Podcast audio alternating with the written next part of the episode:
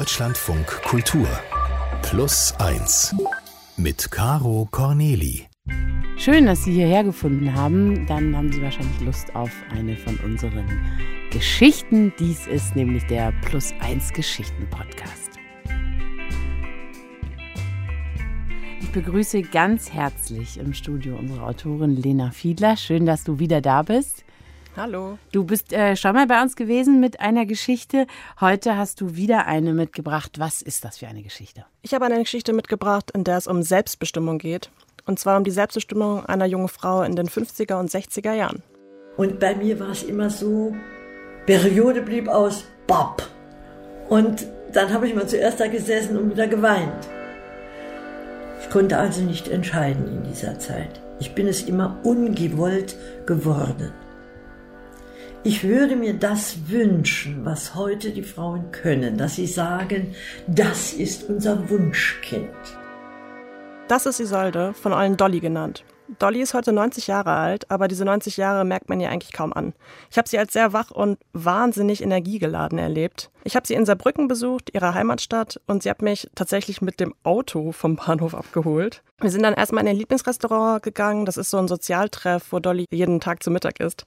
Dort ist sie bekannt wie ein bunter Hund. Äh, eine Gruppe von Männern, äh, die war da, mit denen isst sie normalerweise. Und die waren dann ganz traurig, dass sie Dolly an dem Tag eben mit mir gegessen hat, damit wir reden können.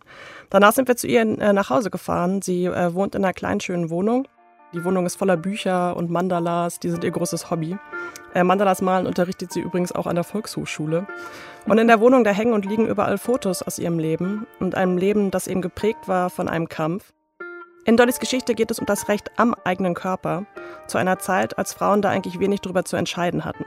Es geht um Scham, um Mut, um Tabubrüche und auch um einen Gesetzesbruch. Und letztlich um die Frage, was bringt uns dazu, zu rebellieren? Die Geschichte beginnt 1955. Dolly ist Anfang 20 und lebt zu Hause bei ihren Eltern. Und es gibt da ein Problem, mit dem Dolly sich an ihre Mutter wendet. Ich habe das zuerst gar nicht so sehr gemerkt, weil wir ja nicht richtig aufgeklärt waren. Ich habe dann meine Mutter gefragt, meine Periode bleibt aus. Und dann hat sie gesagt, mm du bist schwanger. Und dann bin ich zuerst einmal beschimpft worden was nicht gut getan hat. Und äh, es ging mir auch nicht gut. Ich habe sehr oft geweint. Also glücklich darüber war ich nicht. Dollys Elternhaus ist konservativ. Noch dazu ist der kleine Ort, aus dem Dolly stammt, zu der Zeit sehr christlich. Und ihre Eltern drängen sie wegen der Schwangerschaft zu einem Schritt, den Dolly eigentlich gar nicht so richtig will. Hat sie gesagt, ein uneheliches Kind, um Gottes Willen. Im August haben wir silberne Hochzeit, weißt du was? Dann heiratet ihr gerade im August. Dann habe ich gesagt, dann bin ich im fünften Monat. Und da hat sie gesagt, das ist mir egal. Das wird zusammen gemacht. Also ich musste dann. Gezwungenermaßen. Also es gibt auch offiziell einen Vater, der sich zu dem Kind bekennt. Und er und Dolly sind ein Paar und auch verliebt. Aber so hatte Dolly sich das alles eigentlich gar nicht vorgestellt. Sie erhofft sich von der Hochzeit aber auch ein bisschen mehr Freiheit, Ausziehen, weg von den strengen Eltern. Also wird dann im August geheiratet. Ich habe davon auch ein Bild mitgebracht. Vielleicht kannst du dir das mal anschauen. Äh, ja, ich sehe auf diesem Bild, es sieht ehrlich gesagt eher aus, als sei es in den 20er Jahren aufgenommen, nicht in den 50ern. Ja, ich sehe zwei Leute, die dicht beieinander stehen. Dolly im Brautgehänge, anders kann man es nicht sagen, ist völlig eingetüllt. Und neben ihr links neben ihr im schwarzen Anzug, eigentlich mit liebevollem Blick, ihr brandneuer Gatte. Vielleicht fällt ihr auch auf, dass sie ein bisschen im Profil stehen. Ja. Das liegt nämlich daran, dass sie kurz vor der Hochzeit einen Motorradunfall hatten und deswegen konnten sie während der Hochzeit nicht so frontal stehen, weil sie die Hälfte des Gesichts so Wunden hatte. Ah, ich dachte, das hängt jetzt mit der Schwangerschaft zusammen. Also sie mussten auch noch den Unfall äh, kaschieren. Ja. Meine Güte. Also alles nicht so eine gelungene Hochzeit, kann man sagen. Ja, kann man wahrscheinlich sagen. Ich habe dir noch ein anderes Bild mitgebracht. Da siehst du die Dolly mal im Porträt. Sie ist da Anfang 20. Ja. Sie hat ein offenes, liebes Gesicht, den Mund leicht geöffnet. Das machen Models heute immer noch so. so eine sehr äh, strenge Frisur und liebe, wache Augen. Ja, das ist Dolly. Kurz nach der Hochzeit ähm, verliert Dolly aber dieses Kind und zwar zu einem Zeitpunkt, als die Schwangerschaft schon relativ weit fortgeschritten ist. Die Gefehlgeburt ist ein ziemlich traumatisches Ereignis und Dolly ist danach vor allem froh, dass es vorbei ist. Im Moment war ich erleichtert, aber was mir niemand gesagt hat nach einer Fehlgeburt, äh, ist die Frau wieder sehr, sehr empfänglich. Und kurze Zeit war ich später schon wieder schwanger. Schon wieder ungewollt. Wieder ist sie unglücklich darüber. Dieses Mal geht in der Schwangerschaft aber alles gut und 1956 bringt Dolly ihren Sohn auf die Welt. Dass sie nun ein Baby hat, bedeutet aber auch, dass sie nicht mehr arbeiten geht. Bis dahin hatte sie als Zahnarzthelferin gearbeitet, doch ihr Mann will nicht mehr, dass seine Frau arbeitet und geht zu Dollys Arbeitgeber und kündigt in ihrem Namen. Dagegen lehnt sie sich nicht auf, auch weil sie eine brave Hausfrau war, war, wie sie heute sagt. Das zeigt sich auch noch in anderen Situationen. Ich habe wahnsinnig gerne getanzt und war mit meinem Bruder in einem Hotclub und wir haben Boogie Woogie getanzt mit Überschlag und dann hat mein Bruder gesagt, komm schnell, jetzt ist noch nicht viel auf der Tanzfläche los. Und dann haben wir losgelegt, mein Mann konnte nicht gut tanzen. Und mein Bruder hat mich dann durch die Gegend gewirbelt. Und mein Mann kam dann auf die Tanzfläche und hat gesagt, wir gehen sofort nach Hause. Und wer ist nach Hause gegangen? Ich und er. Einerseits ist sie brave Hausfrau, aber andererseits steht Dolly auch schon gerne im Mittelpunkt und das wird später für die Geschichte nochmal wichtig. Aber erstmal zurück ins Jahr 1956. Kurze Zeit nach der Geburt ihres Sohns hat Dolly eine weitere Fehlgeburt. Danach gibt es eine lange Pause und dann 1964, also acht Jahre nach der Geburt von ihrem ersten Sohn, bringt Dolly ihren zweiten Sohn zur Welt. Dolly ist inzwischen Anfang 30 und dieses Mal freut sie sich auf das Kind. Etwas, das während ihrer anderen Schwangerschaften noch undenkbar war mein eigenes zweites Kind. Wollte ich unbedingt, denn der andere war inzwischen acht Jahre. Und das war eigentlich eine schöne Zeit, denn als der auf der Welt war, habe ich ihn geliebt, heiß und innig. Und der zweite Sohn, der hat ihn auch geliebt. Und das war schön. Und der war eigentlich das verwöhnte Kind dann. Den haben wir so richtig gepöppelt für die, die ganze Familie hat ihn gepöppelt. Klingt fast wie ein Happy End, oder? Ja, im Grunde schon. Also auch dafür, dass Dolly am Anfang eigentlich das alles gar nicht wollte. Dafür klingt es sehr nach einem Happy End. Aber die Geschichte geht noch weiter. Sofort, wie ich gemerkt habe, ich habe zehn Tage lang meine Periode nicht gehabt, habe ich gesagt, dieses Kind kriege ich nicht mehr. Zwei Jahre nach der Geburt von ihrem zweiten Sohn ist Dolly wieder schwanger. Und dieses Mal will sie wirklich nicht.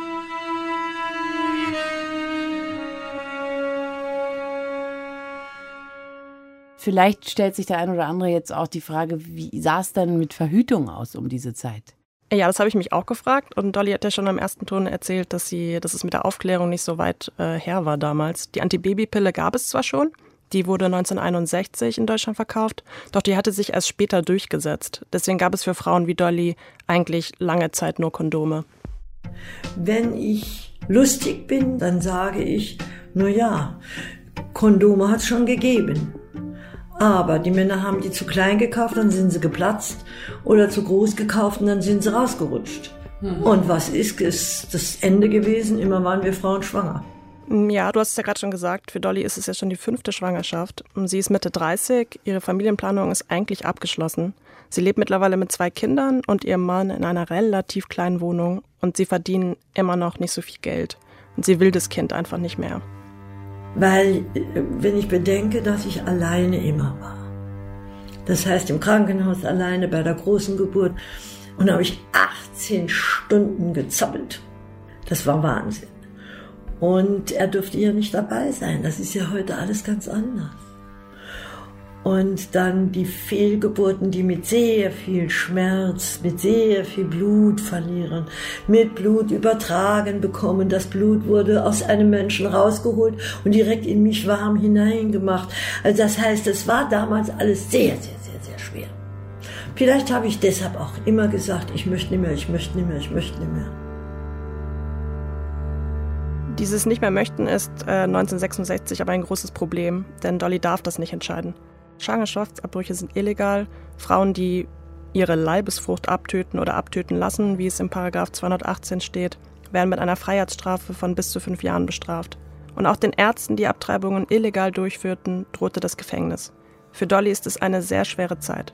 Sie wägt für sich ab, schreibt ihre Gedanken auf und erst als sie sich endgültig entschieden hat, geht sie zu ihrem Mann und sagt ihm, dass sie schwanger ist und dass ihre Entscheidung feststeht. Doch der reagiert anders, als sie es erwartet hat. Er war auch nicht dafür, aber er hat dann etwas gesagt. Es ist deine Sache. Wenn du es nicht willst, verstehe ich, hat mich natürlich gelockt, hat gesagt, es könnte ja ein Mädchen sein, stell dir mal vor. Und. Aber ich habe gesagt, ich will keins mehr. Ja, ich meine, wenn man sich auch vorstellt, sie sagt das ja gerade, es ist ihre Sache, also das Schwangersein, das äh, Gebären, das Erziehen, das Füttern, das Wegwindeln, alle, alles ihre Sache, dann ist sie ja auch diejenige, die gucken muss, so ein bisschen, ne, wie sie mit ihren Kräften haushaltet. Aber sicherlich war das, nehme ich mal an, nicht einfach für sie, gegen ein Tabu und gegen ein Gesetz zu verstoßen. Mm, total. Zumal sie ja auch niemandem davon erzählen kann. Denn dann, wenn sie abtreiben wollen würde, dann wäre das schon wieder eine Gefahr. Das ist dann auch im ähm, Folgenden einfach schwierig, äh, weil Abtreibungen eben illegal waren. Sie waren ein Tabu, niemand redet, niemand redet über diese Dinge. Und dieses Tabu macht es Dolly dann auch in den nächsten Tagen schwerer, an Informationen zu kommen. Und Ärzte, die illegale Abtreibungen durchführen, ähm, die stehen natürlich nicht in den gelben Seiten. Doch Dolly gerät zum Glück an eine Person, der sie vertrauen kann, und das ist ihr Gynäkologe. Der nennt ihr dann wiederum einen anderen Arzt, und zu dem kann sie dann gehen. Die Assistentin hat gesagt, ja, von für was kommen Sie? Also vorne am, am Eingang. Und dann habe ich gesagt, ich muss den Arzt persönlich sprechen. Und dann hat sie gesagt, den können Sie nicht persönlich sprechen.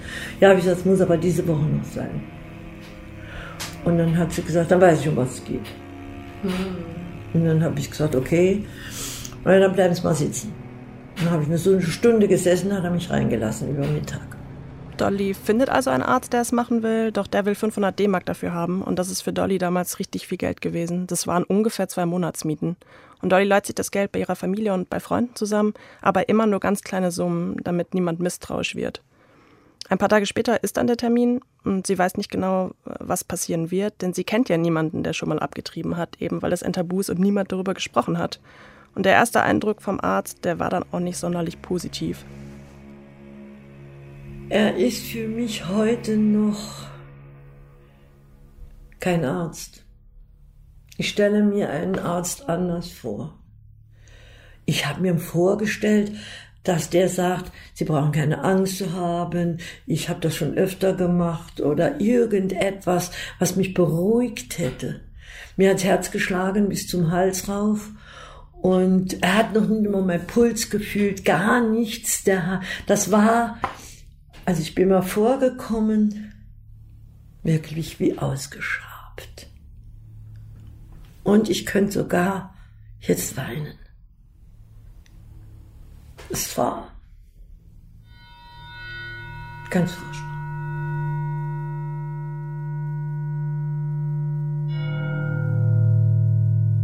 Und Dolly ist, nehme ich mal an, da ganz alleine hingegangen schon wieder? Ja, weil ihr Mann musste arbeiten und der hätte ja auch nicht zu seinem Chef gehen können und sagen können, ich muss jetzt meine Frau zur Abtreibung begleiten. Hm. Also das ging damals nicht und sie kannte niemanden, der sie hätte begleiten können. Also wieder mal ihre Sache. Ja, es ist alles ihre Sache. Die Erinnerung, die schmerzt Dolly bis heute. Und dazu kommt eben noch, die Operation wurde damals ohne Betäubung durchgeführt. Denn der Arzt hatte. Das ist ja furchtbar.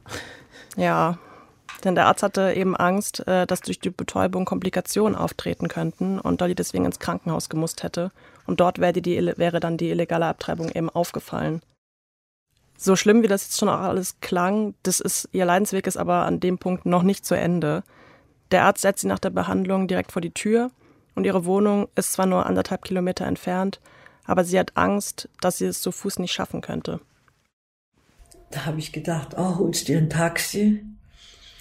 Und ich hatte aber einen Rock an. Heute trage ich immer Hosen, aber damals hatte ich einen Rock an. Und mir lief's Blut an den Beinen runter. Und hat der gesagt, Sie Drecksau, können Sie sich nicht ordentlich versorgen? Ich nehme Sie nicht mit. Und ich habe dann die ganzen äh, Papiertaschentücher, die in meiner Tasche waren, rausgenommen, bin schnell in eine Toreinfahrt rein, habe mich da so ein bisschen versorgt, ein bisschen abgeputzt. Mindestens fünf Leute haben mich unterwegs angehalten und gesagt, Sie bluten, müssen wir sie fortschaffen ins Krankenhaus. Nein, nein, ich gehe schnell heim. Ah ja, warum haben sie sich denn nichts vorgelegt, alle Leute? Und das war schon allein, das war ein, ein Kanossagang regelrecht für mich, bis ich zu Hause war und dann keine Dusche. Obwohl die Abtreibung schon über 60 Jahre her ist, kann Dolly diesen Moment noch genauso abrufen, als wäre er gestern gewesen. Jetzt kommt etwas, was mir ganz stark in den Sinn kommt in dieser Scheune, die ich jetzt vor mir sehe, wo ich mich versorge, war ich erleichtert. Da ist was von mir abgefallen. Das spüre ich jetzt. Ich sehe hier diese braune Tür. Wahnsinn. Das ist aber ein Zeichen. Auf der anderen Seite würde ich mal behaupten, so ein Vorgang wie, wie so eine Abtreibung, wo das sitzt im Kopf im Gehirn. Das heißt, weg ist es nicht. Trauma wird's bleiben. Lena, wie geht es denn jetzt weiter bei Dolly? Am Anfang spricht Dolly nicht über die Abtreibung. Das Tabu ist zu groß und die Scham auch und die Erinnerung sehr schmerzhaft. Aber mit der Zeit verändert sich etwas für sie. Sie fängt an, mit in ihrem Freundeskreis davon zu erzählen. Das ergibt sich ganz natürlich aus den Gesprächen über Kinder. Wie viele Kinder hast du? Ein, zwei, ach wie schön. Naja, und dann habe ich dann gleich hinten dran gesagt, ich war fünfmal schwanger. Ja, und wieso leben die nicht? Und dann musste ich sie erzählen. Und ich muss ganz ehrlich gestehen, dann habe ich es auch mit Wonne erzählt. Weil ich dann ihnen sagen wollte, ja, das habe ich gemacht.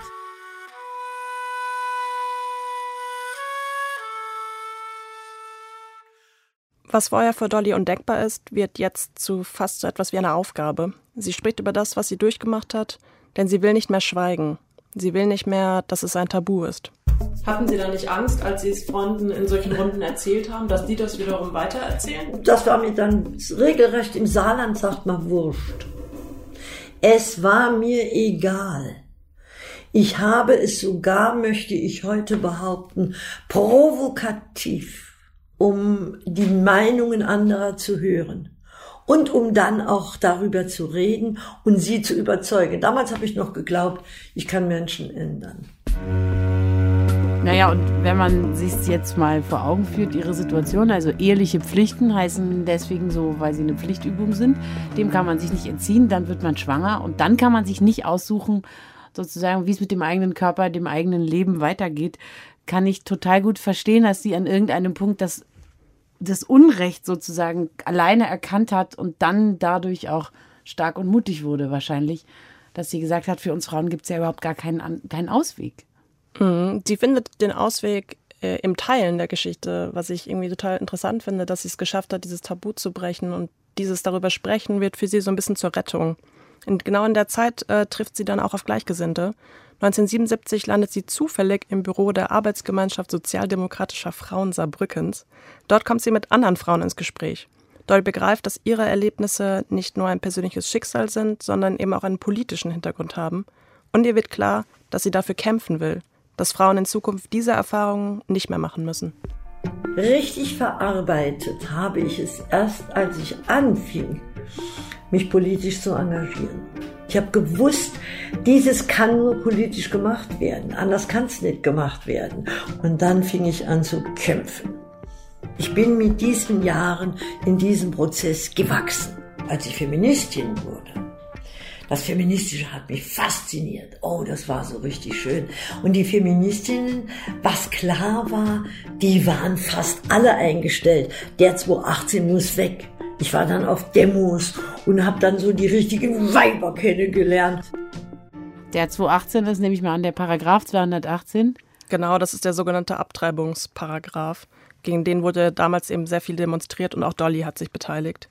Sie schreibt nämlich politische Reden, sie wird in Ämter gewählt und geht eben auf Demos.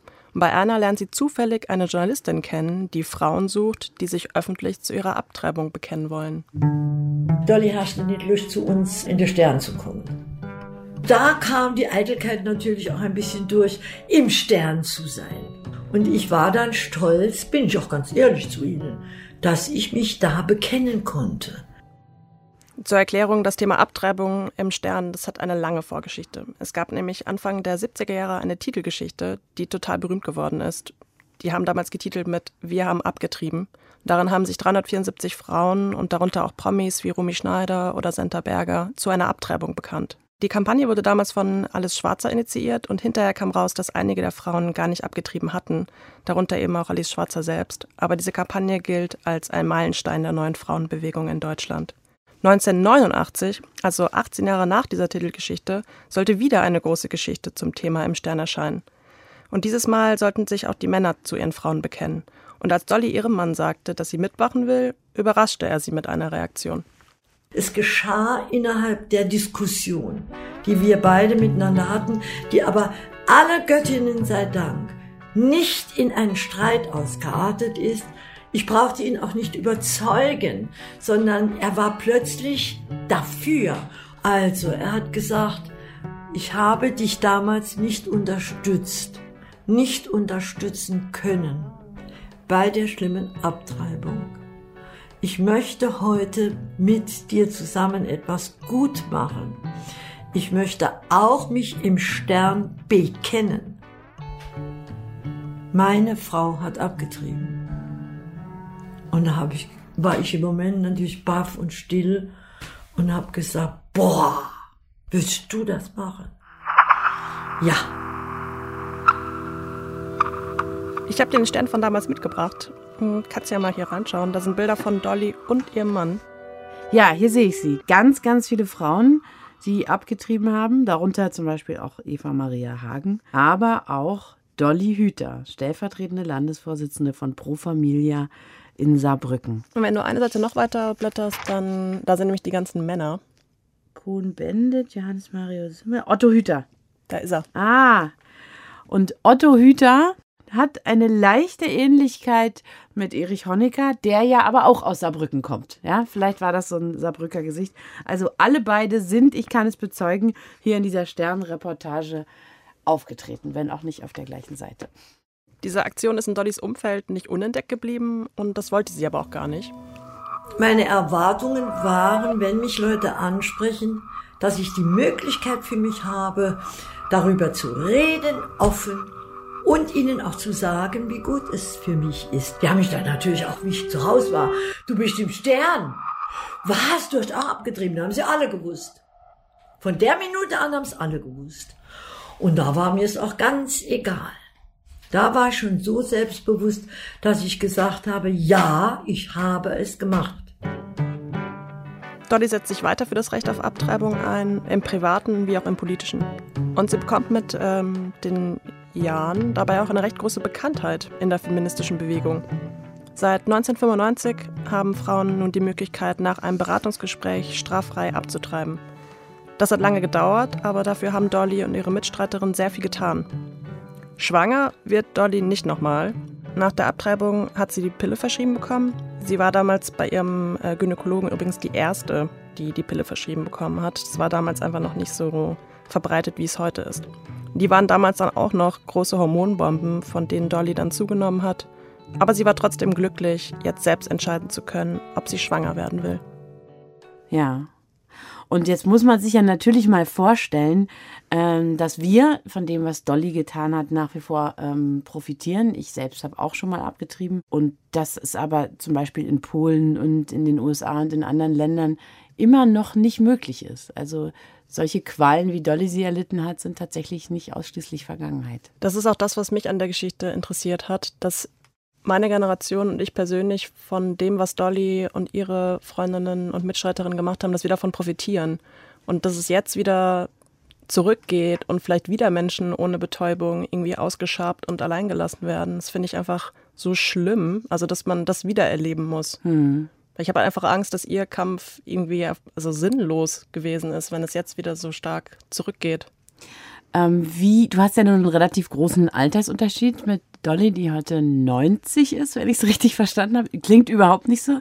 Wie hat sich das erstmal für dich angefühlt, so beim Kennenlernen und im Interview? Ja, die Dolly ist eben sehr, sehr, sehr, sehr lebendig, muss ich sagen. Also schon als sie mich im Auto abgeholt hat, hat sie zu mir gesagt, Frau Fiedler, ich bin positiv getestet. Ich war so, oh Gott. Und dann sie, auf Fahrtüchtigkeit.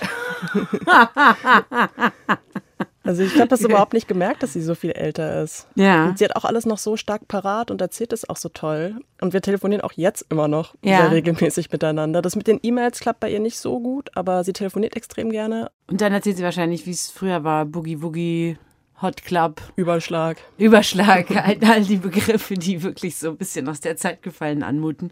Aber mutig war sie tatsächlich wahnsinnig. Ne? Also das muss man vielleicht auch nochmal sagen. Das wirkt jetzt so halb normal, aber trotzdem hat sie eine Menge Mut aufgebracht. Mhm. Und sie wurde dafür ja auch belohnt. Also sie lebt heute mit einem guten Verhältnis mit ihren beiden Söhnen, immer noch in Saarbrücken, hat einen unfassbar großen Freundeskreis. Und sie wurde einfach belohnt für ihren Mut und dass sie diese Geschichte geteilt hat. Ja.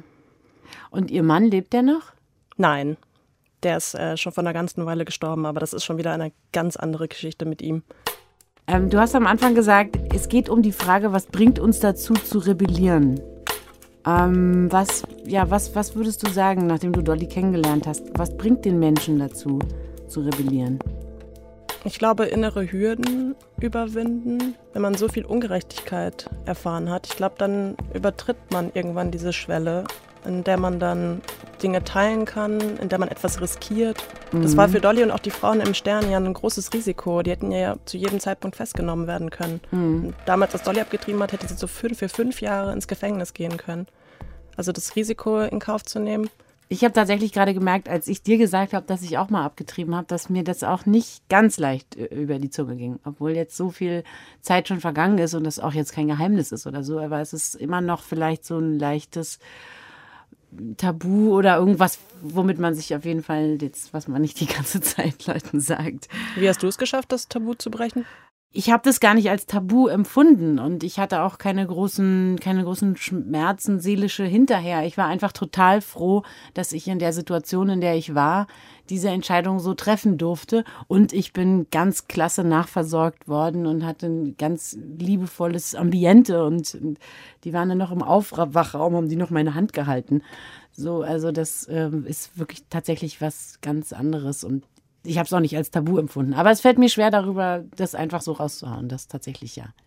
Bei der Dolly ist diese ganze Geschichte, die hat auch später in ihrem Leben noch eine große Rolle gespielt. Und da finde ich vor allem interessant, wie sie von heute auf dieses einschneidende Erlebnis zurückblickt. Glauben Sie, dass diese ganzen Strapazen mit der Abtreibung, dass Sie auch deswegen dann so selbstbestimmt geworden sind? Heute bin ich davon fest überzeugt.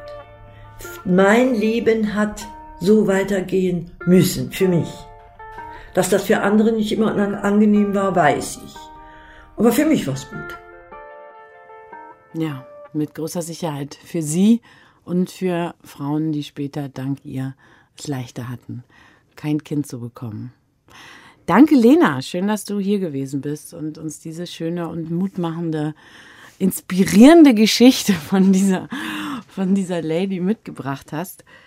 Super, Dankeschön. Und wenn Sie selber mal eine Geschichte haben, die Sie hier an der Stelle gerne hören und natürlich erstmal erzählen wollen, dann wäre es wunderschön, wenn Sie uns eine Mail schicken an plus1.deutschlandradio.de.